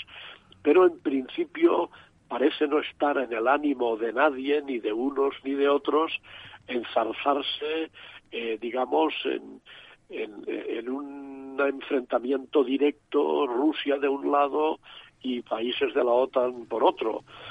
Eh, aunque bueno, esas cosas, de nuevo, pueden pasar mm, mil contingencias, a mí esa palabra no me gusta tanto, mil cosas posibles eh, que igual no ocurren, que igual ocurren, inesperadas.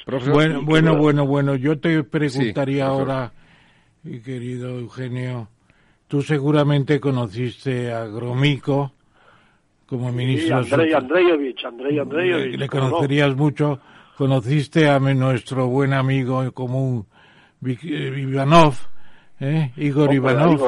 A Igor, muchísimo. Bueno, y no sé si conocerás a la prof, al actual ministro. Sí, le conozco. También le conozco. Bueno, en mi porque... época de embajador era director general de organismos internacionales en Moscú. Siempre ponen personajes interesantes en política exterior los ministros de la URSS primero y después de Rusia son siempre personajes bastante destacados. Pero yo te preguntaría en concreto, estamos en el día 24, me parece, de la guerra, o el 22, no recuerdo, y eh, las negociaciones eh, no se han apagado, siguen ahí. Incluso las noticias que llegan, yo no sé dónde lo ha dicho tan claramente, es que Zelensky da por hecho que hay que neutralizar de alguna manera eh, Ucrania.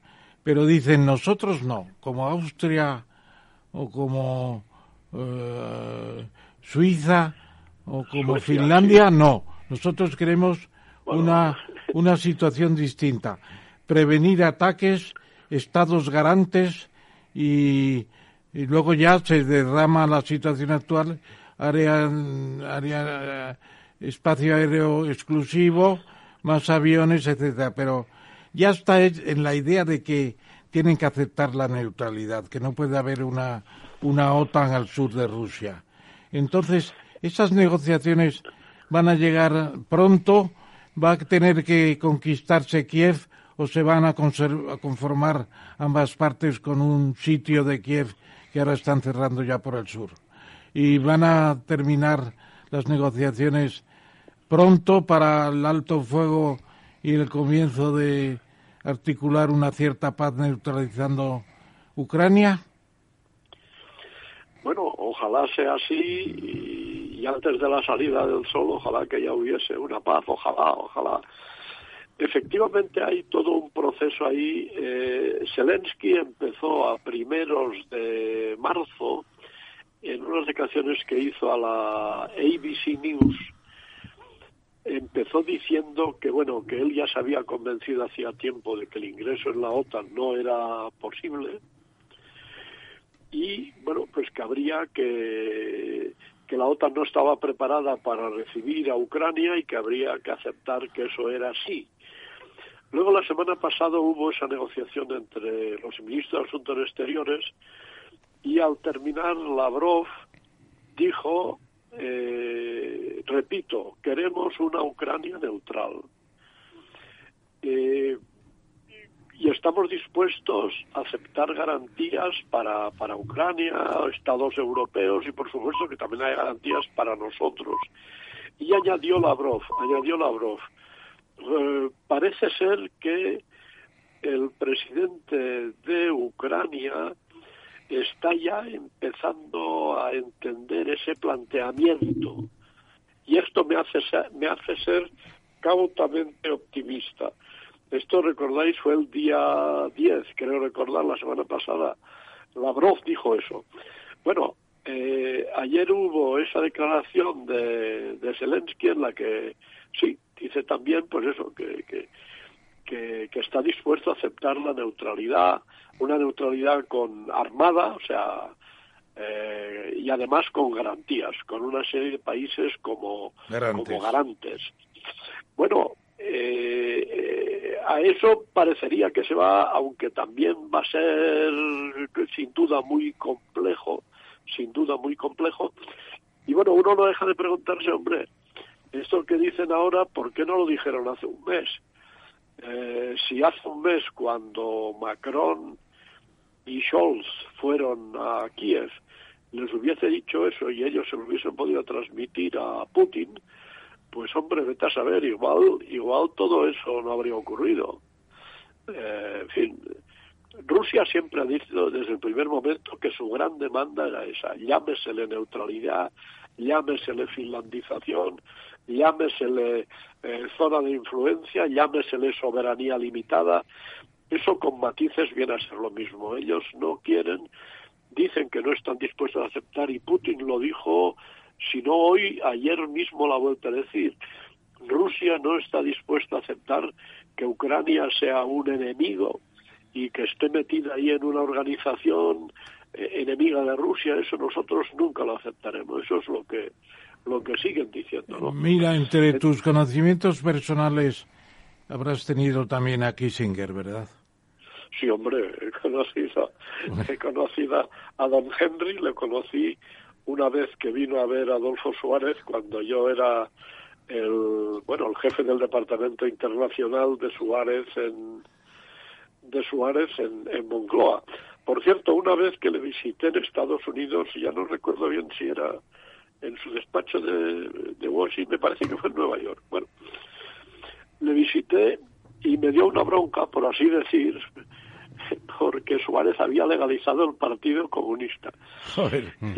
sí, sí, lo que oyes. Bueno, él no, no, hombre, que no me extraña nada. Y, yo pensé, bueno, eh, realmente de España no entiende nada, porque si realmente el Partido Comunista no hubiese sido neutralizado, ya me digas qué transición hubiese habido. Claro, perdona que intervenga y que me ponga una medalla. De, de, eso sabes, de eso sabes algo. Sí, que me ponga una medalla de paso en ese viaje que fuimos a la Junta Democrática y que vimos a Brzezinski y luego estuvimos en el Senado y una tarde estuvimos en el National Affairs, International Affairs, en, la revista más importante de... Foreign Affairs, Foreign Affairs. Foreign Affairs, eso es.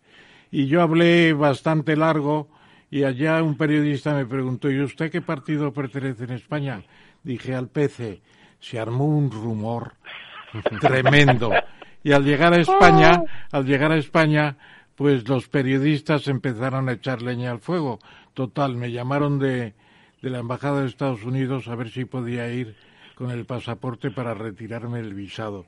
Digo, no, el pasaporte, el pasaporte es mío, no lo llevo a ninguna parte.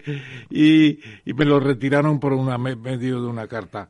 No me extraña lo de Kissinger, con lo inteligente que es Kissinger. ¿Has tenido alguna noticia de él a propósito de China, Rusia en estos momentos?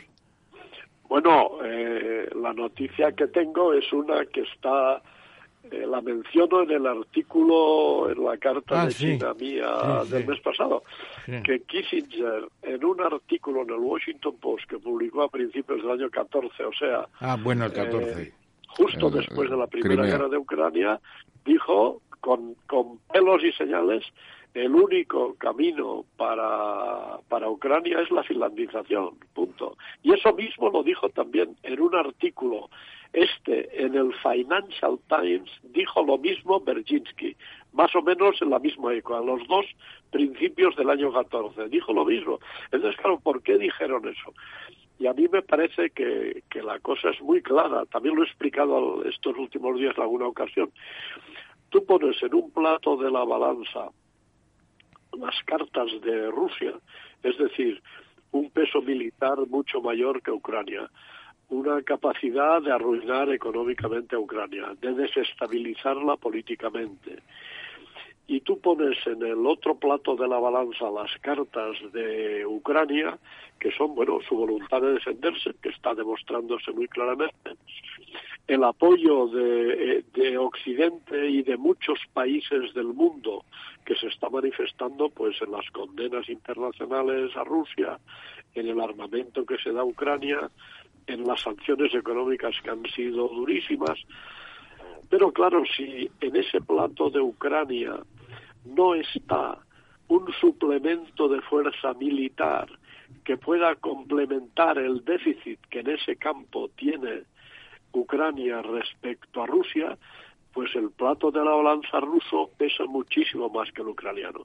Y entonces, a esa situación, a esa realidad geoestratégica, entendían muy correctamente, como se está viendo, Kissinger y Berzinski, los dos entendían que a esa realidad el estatuto jurídico político que correspondía era sencillamente la neutralidad. admitir que tienes una soberanía limitada, admitirlo Ucrania frente a Rusia. Sí, pero eh, Eugenio, esa finlandización de, Ucrania es una finlandización sin Crimea, sin el Donbass. ¿Y, es una finlandización eh, o, qué es? Porque Finlandia no, está en la, no está en la OTAN, pero sí está en la Unión Europea, está en el euro. Es decir, ¿se le permitiría a Ucrania estar en la Unión Europea? No. A ver, a ver. Entonces no es una finlandización, es una ucraniciación. A ver, eh, eh, Finlandia, se, ha, utilizado el término finlandización. Eh, recordáis que Finlandia luchó con mucha bravura contra Rusia en los tiempos de la Segunda Guerra Mundial. Luego, pues como Rusia es mucho más grande y más fuerte, le quitó una parte de Karelia. Tal. y, el, y la península de Petsamo. Pues eso, sí. El norte. Terminó, terminó la guerra mundial. Los finlandeses sumaron y restaron y decidieron que estando donde están, siendo ellos como son y siendo Rusia como es, lo que mejor les convenía era quedarse fuera de la OTAN, quedarse fuera de cualquier organismo internacional antirruso, eh, decir que sí a, en política internacional a lo que Rusia quiere. Bueno, y Finlandia durante muchas décadas, y lo sigue siendo, ha sido un país pacífico, rico, estable, en fin, que lo ha tenido, que lo ha tenido todo. Esa palabra finlandización luego se ha querido ver mal y algunos la ven mal y algunos no la quieren utilizar y ahora efectivamente se habla más bien de, de Suecia, Hoy se hablaba de, del ejemplo de Suecia o Austria. Sí, pero tanto Suecia como Austria, que son países que no pertenecen a la OTAN, sí están en la Unión Europea, igual que Finlandia. ¿Qué ocurriría si Finlandia o Suecia es agredida? ¿Qué haría el resto de países de la Unión Europea, no, Es decir, no creo, no, creo que haya eh, ningún riesgo de que ni la una ni la otra sean, sean agredidas. Bueno, el señor Putin amenazó, ¿no? Mencionó tanto Finlandia como Suecia. Bueno, sí, dijo que si hacían determinadas cosas, etcétera, pero eh, Rusia lo que realmente quiere es que Ucrania, los bálticos ya están en la OTAN y no creo que vaya a tocarlos por mucho que pueda disgustarle. Pero lo que quiere es que las antiguas repúblicas soviéticas que todavía no están en la OTAN, es decir, las 12 que quedan, porque eran 15. Estamos hablando también de Georgia, estamos hablando de... 11, 11, 15 Armenia, Azerbaiyán. Sí, todas esas, las 5 de las cinco de Centroasia, las tres, las tres de Transcaucasia, Uzbekistán, Uzbekistán, Turkmenistán, Turkmenia, eh, ¿qué más queda aquí? Kirguisia. Eh, Kazajistán. Tayikistán, esas son las cinco de Asia Central. Luego Georgia, Armenia y, y Azerbaiyán, que son las tres del Cáucaso, y además están Bielorrusia, Bielorrusia y, eh, Moldavia. Bueno, yo diré que cuando terminó la, la Unión Soviética, diciembre del 91, me mandan a mí de embajador enseguida. Llegué allí en abril del 92. Bueno, pues los bálticos se los dieron a nuestras embajadas en Escandinavia. Uno a Dinamarca, uno a Suecia y uno a Finlandia, ¿vale? En Kiev nombramos un embajador, eh, o sea, Ucrania, de inmediato. Y los otros once me los dieron de momento a mí, de manera que he sido embajador en todos esos sitios, en muchos de los cuales solo he ido a presentar credenciales, y además la guinda era embajador en Mongolia, donde he sido un país maravilloso que me tiene el corazón robado, donde he sido embajador tres veces, dos desde China y una desde, desde Rusia. He sido ahí tres veces embajador. Bueno, pues sí, todo ese montón de países, los bálticos ya están en la OTAN, pero los demás, la aspiración de Rusia, lo que pide Rusia, es que los demás no entren. Ya se vio que pasó con Georgia hace unos años. Eh, bueno, recordáis muy bien que tanto a Ucrania como a Georgia fue la cumbre de la OTAN de Bucarest del año 2008 la que dijo que un día serían miembros de la OTAN, que un día y, Rusia reaccionó de inmediato con la guerra de Georgia. Eugenio, embajador, se nos se está echando el tiempo encima y yo te hago la, penúltima pregunta porque la última será del, del moderador. La, la penúltima es, perdona mi ignorancia, ¿has publicado ya tus memorias? Eh, bueno, no, en forma de memorias no, aunque publiqué aquel libro aquel libro que se llama La Segunda Revolución China que tú conoces. Bueno, ese sí. Hay un, hay un, capítulo, hay un capítulo que, que creo que tiene mucha actualidad, que es un capítulo en el que comparo la hasta donde a mí se me alcanza, claro, comparo la República, las reformas en Rusia y en China. Bueno, ¿estás escribiéndolas, las memorias? Eh, bueno, en fin, no, directamente las memorias no. Tengo notas, tengo cosas, pero pues dedícale tiempo, dedícale tiempo porque merece la pena. Absolutamente. Y yo por coger... Eh, sí. Me ha tocado, me ha tocado una vida diplomática extraordinaria. Tuve mucha suerte porque, a ver, al ser el, jefe de internacional en el gabinete de Suárez y después en el de Calvo Sotelo, que fui la única persona que se quedó con él y hasta después de la OTAN no me dejaron marchar. Entonces tuve la suerte pues de que me hicieron embajador con 38 años, cuando normalmente uno llega a los 50 o 50 y pico. Con lo cual he tenido un recorrido muy largo, con muchísima suerte, de que con gobiernos de cualquier color hubo un momento, hubo un momento que yo creo que era la única persona de la administración. Bueno, pues haz una buena inversión Oye, oye, escucha eso, y ponte, ponte sistemáticamente. Yo me gustaría, me gustaría, ya para terminar, Eugenio, si me lo permites, la última pregunta cogiendo el guante del profesor. Muy puntual, muy breve, porque el tiempo nos apremia, pero estamos hablando de un conflicto, de un conflicto territorial, de una invasión, pero también estamos hablando de su experiencia en China. Taiwán, ¿cuál es, ¿Qué, qué, qué, en, piensa? En un minuto. En, un, minuto. ¿no? Es decir, hemos visto como... en un minuto sois unos cachondos. ¿Cómo en un minuto? Bueno. Mentales. A ver, eh, yo lo primero que digo siempre, cuando al terminar la guerra civil china, Mao gana, Chiang Kai-shek pierde, Chiang Kai-shek se retira a Taiwán. Ni Estados Unidos, ni España, ni, ni siquiera Andorra dijo que Chiang Kai-shek estaba ocupando un país extranjero. Aquello fue como si al terminar la guerra civil la República se hubiese hecho fuerte en Mallorca, pues eso fue lo que hubo. Eso fue lo que hubo. Entonces, el, tema de Taiwán tiene una complejidad inmensa, hasta tal punto que el texto básico, que es el, primer comunicado de, de Shanghái en el viaje de Nixon hace ahora 50 años. 1972, sí, señor. Sí, en febrero, hace, ha hecho ahora 50 años. Bien, entonces allí, allí se dice, hay una sola China, no hay dos Chinas, ni hay una China y un Taiwán. Hay una sola China y Taiwán es parte de China. Sin embargo, Estados Unidos está armando, aparte de China, contra el resto de China. Naturalmente, esto viene del fondo de la historia. Estados Unidos no quiso dejar tirado a un aliado. Esto es de una complejidad infinita y hará falta, hará falta mucha inteligencia, mucha flexibilidad, eh, mucha sabiduría por parte de todos para que eso acabe bien. Y yo espero que algún día acabe bien. Y acabar bien sería reunificación por acuerdo. Amén. Cosa que hoy, Cosa que hoy día hoy día no está encima de la mesa, pero que en el futuro no se, no se debe excluir. Exactamente. Muy bien, pues muchísimas gracias, eh, Eugenio, por su participación. Tenemos que dejarlo aquí.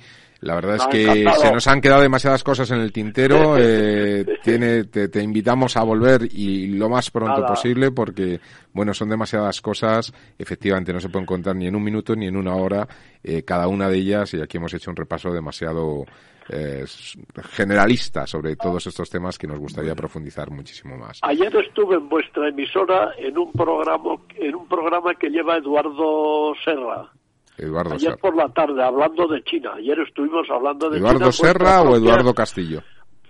No, no, no, Eduardo, Serra, el antiguo ministro de Defensa, en vuestra propia emisora. Sí, sí, estupendo. Ayer por la tarde. Nos vemos pronto. Eugenio, nos vemos, nos vemos Un fuerte abrazo. Un abrazo. La verdad desnuda. Capital Radio. Los viernes en Capital Radio, la salud protagonista.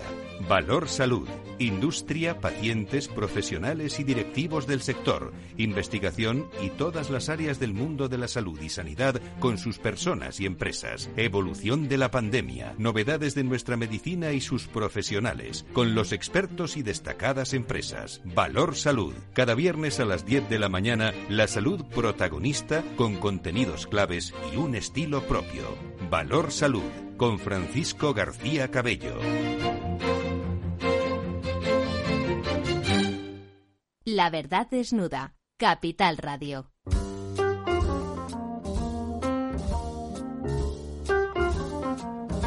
Bueno, ya estamos aquí en nuestra recta final. Eh, profesor, vamos con nuestro quid pro quo. Y el primer tema, el primer tema importante que ya lo hemos mencionado antes, ¿no? Esta noticia que aparece de que la Unión Europea debe gastar más en defensa y mejorar sus capacidades defensivas o militares ante estas nuevas amenazas. Esto es un poco lo que ha dicho el exministro Javier Solana, ¿no? Y es presidente, bueno, es, secretario de, la OTAN, ¿no? Sí, lo que pasa es que yo creo que eh, Solana, que fue, hay que recordarlo, secretario general de la OTAN, durante el bombardeo de Belgrado, también hay que recordarlo, que aquello fue muy duro, que la OTAN bombardease una ciudad europea como Belgrado, fue secretario también de Asuntos Exteriores de la Unión Europea y reconoce que el ejército europeo está muy lejos, por decir para nunca. Habla de coordinación mejor, eh, siempre con la OTAN al lado. Dice, un ejército bajo las banderas europeas no existirá nunca. Y en ese sentido es una jarra de agua fría sobre Borrell, que ya habla no solo de la unidad de emergencia, sino de un ejército auténtico. Bueno, yo creo que es más realista seguramente Solana, que, Borrell, La Unión Europea le queda un trecho para ir a un ejército verdadero y además, como dice también el propio Solana, en eso yo le doy la razón, la Unión Europea nació con la paz. El llamamiento de, de, de 1950 de Schuman fue para la paz, no para montar un ejército europeo. Bueno, pero si no te preparas para la guerra, eh, difícilmente se mantiene la paz, ¿no? Si, si, vis, si, vis, si vis paz en parabellum Esa es una frase latina que hay que archivar cuidadosamente. Muy bien, nuestra segunda noticia, profesor. Eh, bueno, ha fallecido uno de los grandes, ¿no? El hispanista británico John Eliot. Eh, a los 91 años de, edad. ¿Qué nos puedes contar sobre, sobre él? Bueno, yo creo que fue un auténtico hispanista. Vino a España en los años 50 para pasar seis semanas y se enamoró de España. Se enamoró del país y sobre todo del Museo del Prado, la esquela que se ha publicado en Madrid de la en recuerdo de, de Eliot ha sido el del patronato del Museo del Prado, con razón y luego yo creo que él estudió al personaje quizá más inquietante de, del imperio español, el conde duque de Olivares, que pretendió hacer un, de una confederación de estados, eh, la monarquía hispánica, pretendió hacer casi no una nación, pero sí un imperio sólido.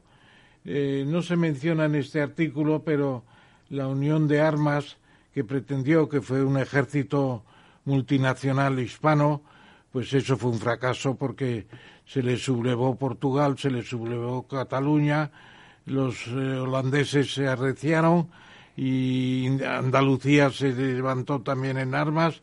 Bueno, aquello fue un desastre, es decir, él no tuvo la capacidad de Richelieu para hacer lo que hizo en Francia el gran cardenal, formar un Estado-nación. España siguió siendo una monarquía hispánica muy compleja, con una confederación hasta que vino Felipe V y puso a los capitanes generales en vez de a los virreyes. Yo creo que eh, Eliot lo estudió muy bien todo eso y yo creo que fue mm. un maestro de historiadores para España y además el director de tesis de Cayetana Álvarez de Toledo que ha publicado un espléndido artículo en La Razón, no en El País, no, en el mundo. En homenaje. Sobre Eliot, fantástico Bueno, de, de Cayetana y de muchos otros españoles. Sí, pero, la verdad es que ha sido uno de los. Más reciente este de. De Cayetana. De Cayetana, sobre el virrey. ¿El virrey cómo se llamaba? Eh, un virrey eh, de México muy importante. Sí, no me acuerdo el nombre, pero hizo sobre eso la tesis dirigida por Eliot. Muy bien, y nuestro tercer tema, la guerra de Ucrania. Eh, bueno, parece que, está cambiando las perspectivas que tenía la Fed, ¿no? Aunque hoy hemos visto cómo ha subido un cuarto de punto y se sitúa en ese tramo entre los 0,25 y 0,50 y parece ser que se quiere llegar hasta el 1,5 a finales de año, ¿no? Esa es un poco la idea que, que se transmite. Sí, del Comité de Open Market de Mercado Abierto que se reúne los jueves y que publica los cuadernos beige, que se llaman por el color de las tapas. Las sesiones son públicas. Es muy interesante el funcionamiento de la, de la FED, porque son los 12 bancos federados eh, del sistema de la reserva eh, de 12 territorios de Estados Unidos. Está, por ejemplo, el Banco de San Francisco, el de Chicago, el de Nueva York, que es el agente ejecutivo de los 12 bancos, y deciden y toman acuerdos y por fin han elevado desde 2018 no se tocaba el tipo de interés, es decir, han pasado cuatro años, estaba el dinero a precio cero, la elevación es muy pequeña, pero es sobre todo un síntoma de lo que viene por encima porque han dado prioridad a la inflación sobre el crecimiento. Es mm. decir, la inflación es terrible en Estados Unidos en estos momentos y han dado un primer aviso. Bueno, pero es una inflación de costes, ¿no? Sí, es una inflación de costes. No, no se puede correr el riesgo de caer en una esta inflación. Bueno, de costes no se cree usted, también de demanda.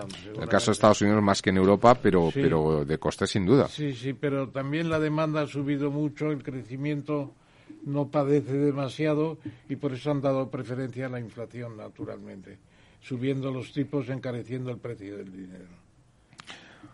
Bueno, nuestra cuarta noticia, aunque esto usted que es madridista, pues sí no la puede comentar con más sobre un artículo, ¿no? Ha aparecido en el mundo de Jorge Bustos sobre la ley, la ley mítica del Real Madrid, ¿no? En cuanto a esa victoria. Un espléndido. Le puse un correo contra el PSG, ¿no? Le puse un SMS a Jorge, me contestó inmediatamente.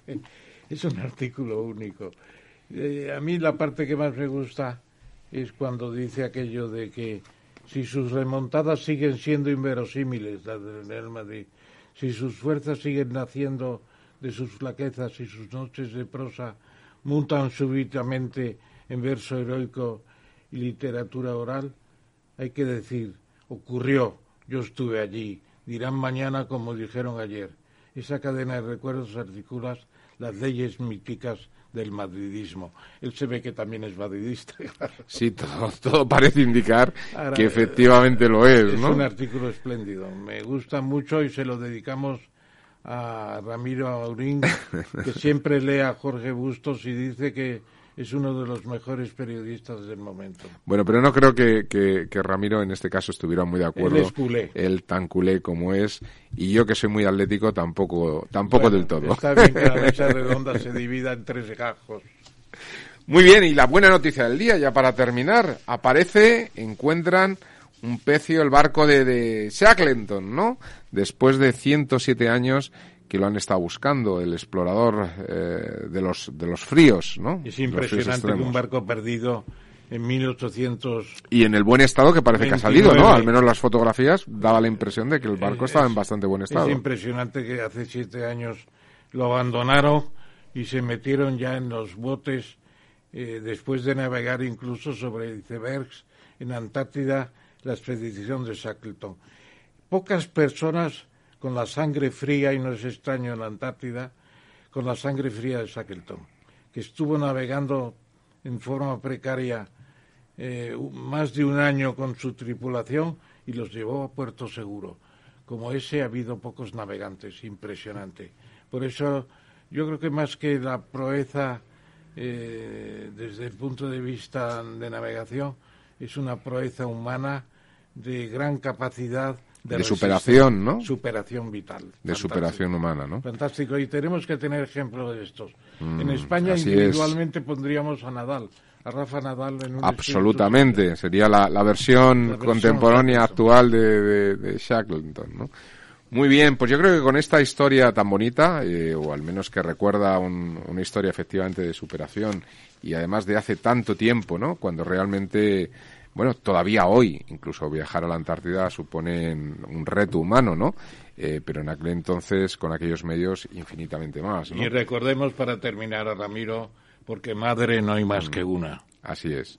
Muy bien, pues señores, nos despedimos eh, como cada eh, miércoles.